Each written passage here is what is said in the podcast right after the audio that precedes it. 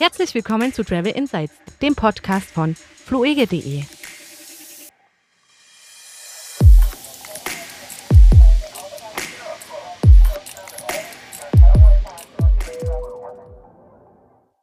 Hallo und herzlich willkommen zur Staffel 2, Folge 12, Ausgabe 24 des Travel Insights Podcasts von fluege.de. Mein Name ist Kevin und heute ist wieder mit dabei der Frank. Frank, Grüße, wie geht's dir? Ja, sehr gut. Schön, dass ich wieder dabei sein darf. Freut mich. Ich habe heute Themen und zwar würde ich gerne mal zu den Hochinzidenzgebieten äh, das kurz aufklären. Also wir, wir haben nicht nur Risikogebiete in Deutschland, sondern auch Hochinzidenzgebiete und Virusvariantengebiete, was das eigentlich bedeutet. Ja, das würde mich auch mal interessieren tatsächlich. Mhm. Dann hatten wir vergangene Woche ja die Frage gestellt, ähm, ob Leute jetzt zu einem Schnäppchen zugreifen würden oder lieber ein paar Euro mehr bezahlen und dafür flexibel umbuchen können. Da sind die Ergebnisse da. Und dann hätte ich hier noch ein, zwei, drei, vielleicht auch vier Länder, in denen die Bedingungen derzeit etwas gelockert werden, ob das vielleicht eine Idee ist zum Verreisen.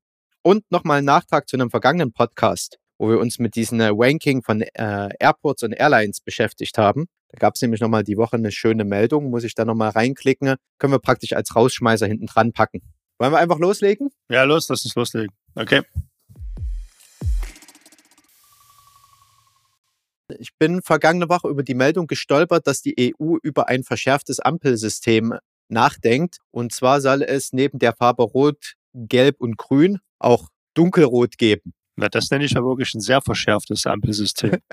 Richtig. Also bisher denkt die EU auch noch darüber nach. Ich habe da jetzt noch nichts Konkretes gefunden, was das bedeutet. Das wären dann Gebiete, die mehr als 500 Neuinfektionen pro 100.000 Einwohner haben. Und äh, das spannt aber vielleicht den Bogen äh, zu dem Thema, was ich gerne anschneiden möchte, ist diese Hochinzidenzgebiete und die Virusvariantengebiete, die es in Deutschland gibt. Wir haben ja sonst immer Risikogebiete gehabt und das jetzt eben noch um diese zwei Varianten erweitert wurden, was das überhaupt bedeutet. Ja, okay, also äh, in, in Deutschland sind wir mit diesen äh, es gibt ja jetzt nicht unbedingt die Farbe dunkelrot bei irgendeiner Einstufung bei uns, sondern wir nennen das dann halt anders. Wir sind etwas strenger und zwar Hochinzidenzgebiete sind Gebiete, die mehr als 200 Neuinfektionen pro 100.000 Einwohnern in den vergangenen sieben Tagen hatten. Aha, okay. Da können wir, ich klicke mir mal die Liste an, da haben wir es auch relativ aktuell für unsere Zuhörerinnen vielleicht noch zur, zur Info heute ist für uns der 3. Februar. Wer das sofort bei Veröffentlichung hört, für den ist schon der 5. Februar Freitag. Und Hochinzidenzgebiete, das sind gar nicht so wenige. Oh, die nenne ich nicht alle. Ägypten ist zum Beispiel so eins, Bosnien-Herzegowina, Israel auch noch eins. Also die Liste verlinke ich einfach, das liegt beim RKI und das ist dann meistens gleichbedeutend. Ich erkläre gleich, was das für Konsequenzen hat, weil das äh, hat die gleichen Konsequenzen wie bei einem Virusvariantengebiet und das sind die Gebiete, in denen dieser diese Mutante aus Großbritannien und ich dächte auch Südafrika aufkommt. Und da will man einfach vermeiden, dass das hier nach Deutschland praktisch eingeschleppt wird. Für diese Virusvariantengebiete zählt übrigens auch ein Beförderungsverbot. Also Airlines, Busse und alles, was praktisch Menschen nach Deutschland befördern würde, dürfen die Menschen nicht aus diesen Gebieten äh, ja, hereintransportieren, die sich in den letzten zehn Tagen in solchen Gebieten aufgehalten haben. Wenn du deutscher Staatsangehöriger bist oder einen Wohnaufenthalt in Deutschland hast, dann darfst du trotzdem noch rein, dann bist du praktisch, äh, gilt für dich eine Ausnahmeregelung. Aber sowohl bei Hochinzidenzgebieten als auch bei Virusvariantengebieten, musst du vor Abreise einen, ein negatives SARS-CoV-2, also Corona-Testergebnis vorlegen. Das darf nicht älter als 48 Stunden sein und das musst du eben schon vor Einreise nach Deutschland ja, vorhanden haben, also noch im Ausland machen. Wenn du normal aus einem Risikogebiet kommst, was jetzt eben nicht zu diesen zwei Sonderfällen gehört, dann musst du innerhalb von 48 Stunden nach Einreise einen Test machen. Das ist praktisch der Unterschied. Es gilt immer, dass du deine Einreise anmelden musst, wenn du zurück nach Deutschland kommst aus so einem Gebiet. Den Link dazu, das ist eine digitale Einreiseanmeldung mittlerweile, ich glaube schon seit November so, den packe ich nochmal in die Show Notes oder dann bei uns im Blog, da ist auch immer alles hinterlegt, dass man ja zu allen so das findet, was man braucht, wenn man jetzt verreist. In Frankreich gibt es auch verstärkte Einreisekontrollen, aber die sehen das zum Beispiel nicht ganz so eng wie wir hier in Deutschland. Ähm, EU-Ausländer dürfen da noch rein. Da sind wir zum Beispiel etwas restriktiver hier in Deutschland. Macht tatsächlich auch Sinn, das ein bisschen klein geclustert sich anzuschauen. Ne? Mhm. Aber wie gesagt, wer äh, deutscher Staatsbürger ist, der darf halt rein. Nur es gilt halt bitte vor Einreise oder vor Rückreise testen lassen.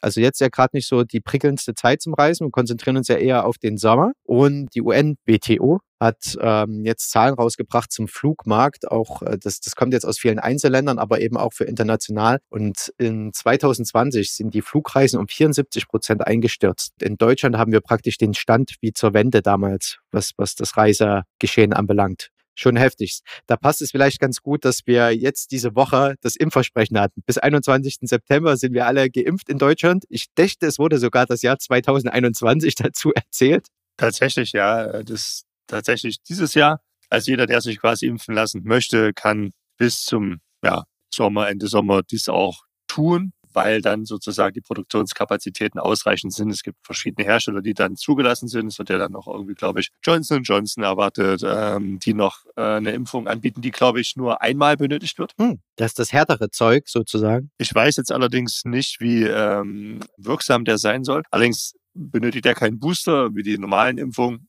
Jetzt ist er noch Sputnik, heißt es denn eigentlich Sputnik 5 oder Sputnik äh, V oder Sputnik V? Ich weiß es gar nicht, aber wir hatten ja schon mal vor einer Weile thematisiert, der Impfstoff, der weltweit erste registrierte Impfstoff. Allerdings ähm, wurde er damals in Russland registriert, bevor es eine Phase 3 gab. Es gab auch ewig keine Daten, aber jetzt gab es tatsächlich eine Veröffentlichung der Daten in The Lancet, also einem ja doch einen der äh, Fachjournale für, für diese Thematik. Und ähm, es ist ebenfalls ein Vektorimpfstoff, der auch wieder mit einem Booster arbeitet, also muss zweimal geimpft werden, basiert auf zwei verschiedenen Vektoren hat aber eine Wirksamkeit von, ich glaube, so irgendwie 91 Prozent. Also besser als AstraZeneca. Bes äh, ja, besser als AstraZeneca, was die Daten jetzt hier angeht. Und ja, der wäre wahrscheinlich sogar auch dann hier noch verfügbar im nächsten Quartal. Also da gab es wohl Angebote. Und jetzt muss es natürlich ja so von der EBA zugelassen sein und mal schauen. Also ich denke mal, also das war ja nun nach dem Impfgipfel klar, dass die Q1 noch relativ schwierig ist, was die Versorgung angeht. Aber ansonsten sollten dann die Produktionskapazitäten ausreichend sein, dass eben dann auch eine ausreichende Versorgung oder mehr als ausreichende Versorgung in Q2 beziehungsweise dann auch in Q3 besteht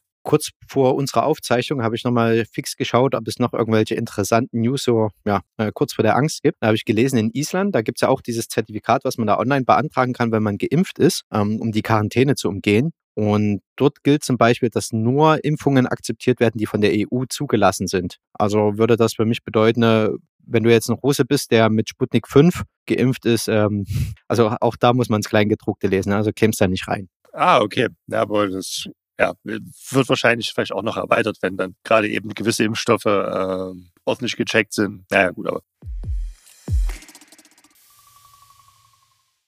Dann würde ich mal ein bisschen zur, zu unserer Umfrage der Woche die Ergebnisse ja, teilen. Und zwar haben wir praktisch gefragt, ob die Leute jetzt eher ein Schnäppchen abgreifen würden, also schön billiger Flug sozusagen, der aber vielleicht nicht stornierbar ist oder halt mit gewissem Risiko verbunden ist, weil äh, vielleicht in den nächsten drei Wochen oder so geht und ähm, du noch nicht weißt, ob du in das Land überhaupt reinkommst. Oder ob man lieber etwas mehr Geld ausgibt, um dann eben einen flexiblen Tarif zu haben. Und äh, frage ich mal kurz dich, wie, wie würdest du dich entscheiden? Ja, ich habe auch gerade überlegt, was so mein Tipp wäre. Ähm, ich denke Schnäppchen. Ja? Die Tendenz geht zu Schnäppchen. Also ich Tipp. würde tatsächlich äh, lieber ein paar Euro mehr drauflegen, wenn ich jetzt die, da die Wahl habe und bin dann lieber flexibel aufgestellt. Aber sonst hatten wir ja schon relativ klare Ergebnisse in unseren letzten Umfragen. Ich finde, diesmal ist es nicht mehr ganz so, also es ist gut verteilt. Ich habe hier auf Instagram, da haben sich 56 Prozent praktisch wie ich entschieden, also lieber flexibel und dafür auch ein paar Euro mehr ausgeben. Für die äh, Schnäppchenvariante nur 44 Prozent. Und auf Facebook, wie haben wir es denn da ähnlich? 41 Prozent für günstig buchen zu 59 Prozent für flexibel buchen. Ja. Ja. Das relativ, ja, klar, ausgeglichen. ja. Ausgeglichen, würde ich sagen. Richtig, das ist.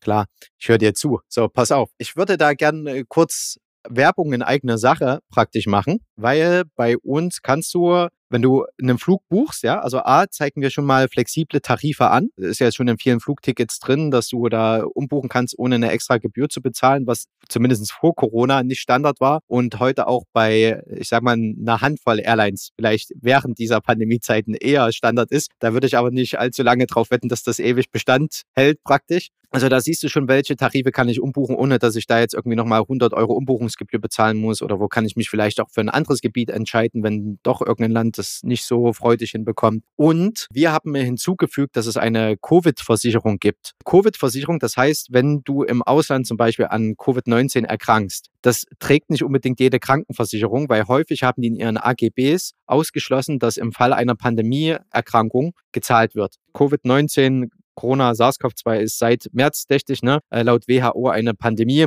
Das heißt, eine Krankenkasse oder wer auch immer da gerade ein privater Versicherer ist, müsste das nicht bezahlen. So, und deswegen äh, ist es clever, wenn man sagt, okay, ich sichere mich da nochmal ab und äh, nicht nur wer das fürs eigene Wohlbefinden braucht und im Fall der Fälle abgesichert sein möchte, sondern du brauchst das auch für gewisse Länder, musst du das nachweisen, dass du für diesen Fall abgesichert bist, sonst lassen die dich nicht rein. Also nicht nur eine Auslandskrankenreiseversicherung, sondern auch extra der Hinweis, dass du für Covid-19 abgesichert bist, weil es eben nicht Standard ist. Ein Land zum Beispiel, ja, was eigentlich touristische Hochphase hat, bis April noch, ist Kuba. Äh, dort kannst du derzeit auch noch einreisen. Das ist kein Risikogebiet seitens des Auswärtigen Amtes. Äh, du hast es gerade bei dir offen. Die Fälle, die Neuinzidenzen, steigt gerade wieder. Von der ist es vielleicht doppelt clever, wenn man einen Covid-19-Schutz hat und das aber zum Beispiel ein Land Kuba, da müsstest du nachweisen, dass du diesen Covid-19-Schutz in deiner Auslandskrankenversicherung hast, damit du dort einreisen kannst. Es gab jetzt diese Woche mal äh, Medienberichte, wo es heißt, dass Kuba seine Einreiseregelung wieder verschärft, aber gab es direkt ja, vom entsprechenden Ministerium die Richtigstellung, dass du kannst dich auf Kuba noch frei bewegen, musst einen PCR-Test bei Einreise machen, dich in Quarantäne begeben, bis das negative Ergebnis da ist, also hoffentlich negativ, ja. Das dauert 24 bis 48 Stunden, könntest dich dann aber frei auf der Insel bewegen. Ich habe mal kurz geschaut, was bei uns diese Versicherung kosten würde, wenn ich mich dorthin buche. Der Flug hätte mich 526,06 Euro 76 Cent gekostet. Und die, der Covid-Schutz, den ich als Add-on praktisch für eine Auslandsreise Krankenversicherung hinzubuchen müsste, hätte 22 Euro und 2 Cent gekostet. Und das finde ich, wenn wir dann wieder bei dem bei unserer Eingangsfrage sind mit, würdest du lieber ein paar Euro mehr geben und flexibel äh, ausgeben und flexibel dafür reisen, dann würde ich hier sagen, ich würde auch ein paar Euro mehr ausgeben und dafür im Fall der Fälle abgesichert sein. Ich glaube, das geht vielen heute so. Ja, Kuba, also kein Risikogebiet, aber die Fälle steigen da zurzeit. Bis April ist touristische Season. Ich habe hier Südafrika heute gesehen, die lockern ihre, ihren Lockdown wieder. Der Lockdown wird gelockert bei denen praktisch. Also Alkohol wird wieder ausgeschenkt. Die Strände sind geöffnet. Allerdings ist Südafrika äh, ein Virusvariantengebiet. Naja, und da gilt dann wieder das eingangs erwähnte. Aber ich finde es generell als Good News, wenn man auch mal sagen kann, dass äh, Länder so langsam wieder über das über Lockerung nachdenken. Das heißt ja jetzt nicht, dass ich jetzt nächste Woche schon dorthin muss, aber es ist ein guter äh, guter Hinweis, dass man das sich so als Ziel aufschreiben könnte. Ja. Und wir, das haben wir auch in Europa zum Beispiel. Italien, Museen und Gastronomien dürfen wieder bis 18 Uhr öffnen in den Regionen Latium, Lombardei, Venetien, Piemont und Emilia-Romagna. Abruzzen, Kalabrien, Marken sowie Friaul und Aostatal. Sind doch recht viele Gebiete, wenn ich es mir gerade so durchlese. Ich hoffe, ich habe das halbwegs ordentlich richtig aussprechen können. Brauchst einen 48 Stunden alten Test, also maximal 48 Stunden alten Test. Antigen geht auch, muss nicht PCR sein. Dann kannst du da einreisen und musst keine Quarantäne musst dich nicht in Quarantäne begeben, wenn du eben diesen Negativtest vorweisen kannst. Meldest dich aber vorher beim Gesundheitsamt an. Den Link packe ich bei uns in die Show Notes und der findet sich auch bei uns im Blog. Wenn man dann auf Italien klickt, dann äh, sieht man direkt, welche Bestimmungen gelten und was man alles machen muss bei Einreise. Und dann haben wir auch Österreich. In Österreich wird der Lockdown gelockert, aber die Einreisebestimmungen verschärft. Auch eine angenehme Kombination Ja. mit FFP2-Maskenpflicht. Zum Beispiel kannst du ab 8. Februar gilt es dann, können die Geschäfte wieder öffnen und öffentliche Einrichtungen, also Museen, Kultureinrichtungen, körpernahe Dienstleistungen. Klingt sehr interessant, sind zum Beispiel Friseure können besucht werden, also die können wieder öffnen, wenn du als Kunde einen maximal 48 Stunden alten negativen Corona-Test vorweist.